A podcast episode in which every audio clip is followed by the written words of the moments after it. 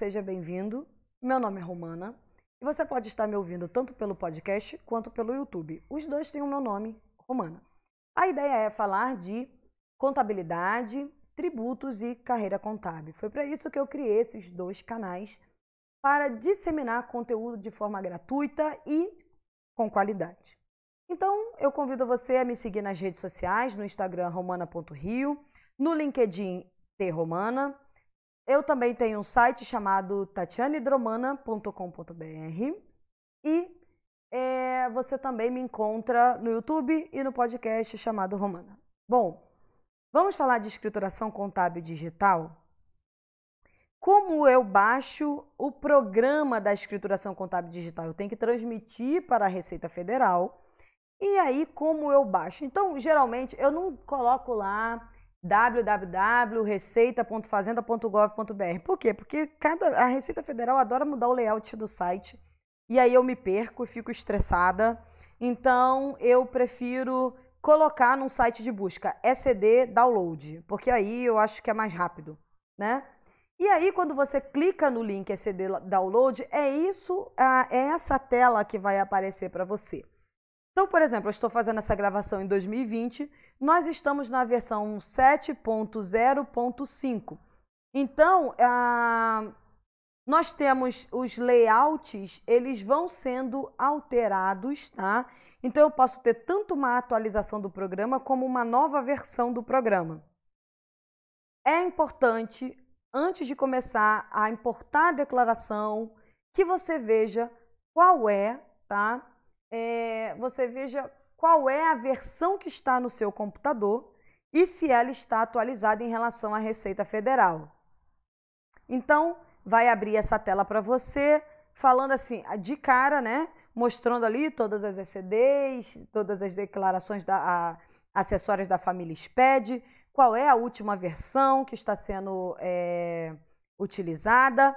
E aí você desce na barra de rolagem e vai estar lá validador SCD. Então você vai clicar nesse link validador SCD e ele vai abrir para você a página da escrituração contábil digital e vai perguntar para você o seguinte: você tem o Windows ou você tem o Linux? Então, se você tem o Windows, você vai baixar este arquivo executável, você vai baixar esse arquivo, ele vai fazer o download você vai clicar em executar e você vai instalar esse programa no seu computador. Então, é você clicou na execução, você vai próximo, próximo, próximo, próximo, e aí ele instalou o programa no seu computador. É bem tranquilo. O que você precisa estar atento é se você está com a versão atualizada do programa. Bom, e aproveitando, vamos falar um pouquinho da obrigatoriedade do livro impresso.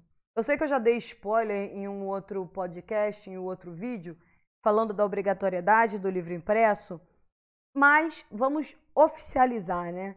O manual da SCD, tem um manual tirando dúvidas da SCD. Eu sei que nem tudo está lá, mas lá tem muitas das dúvidas que a gente tem, pode ser esclarecida por lá. Então, o que, que a gente tem aí? É, ele diz no manual da SCD, diz claramente, tá? que a gente não pode ter um livro digital e um livro impresso.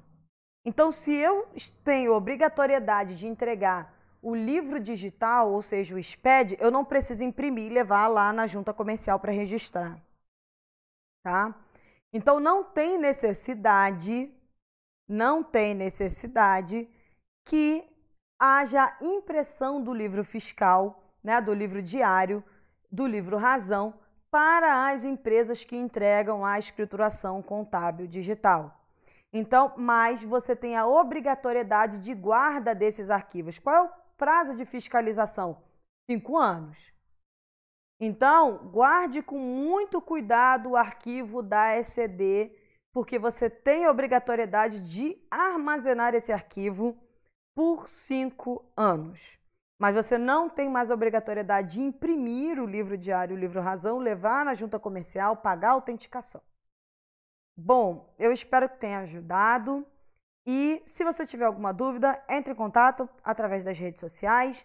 Está na descrição do podcast, está na descrição do vídeo como você pode entrar em contato. À medida do possível, claro, nós iremos respondendo todas as dúvidas. Muito obrigada e tchau, tchau.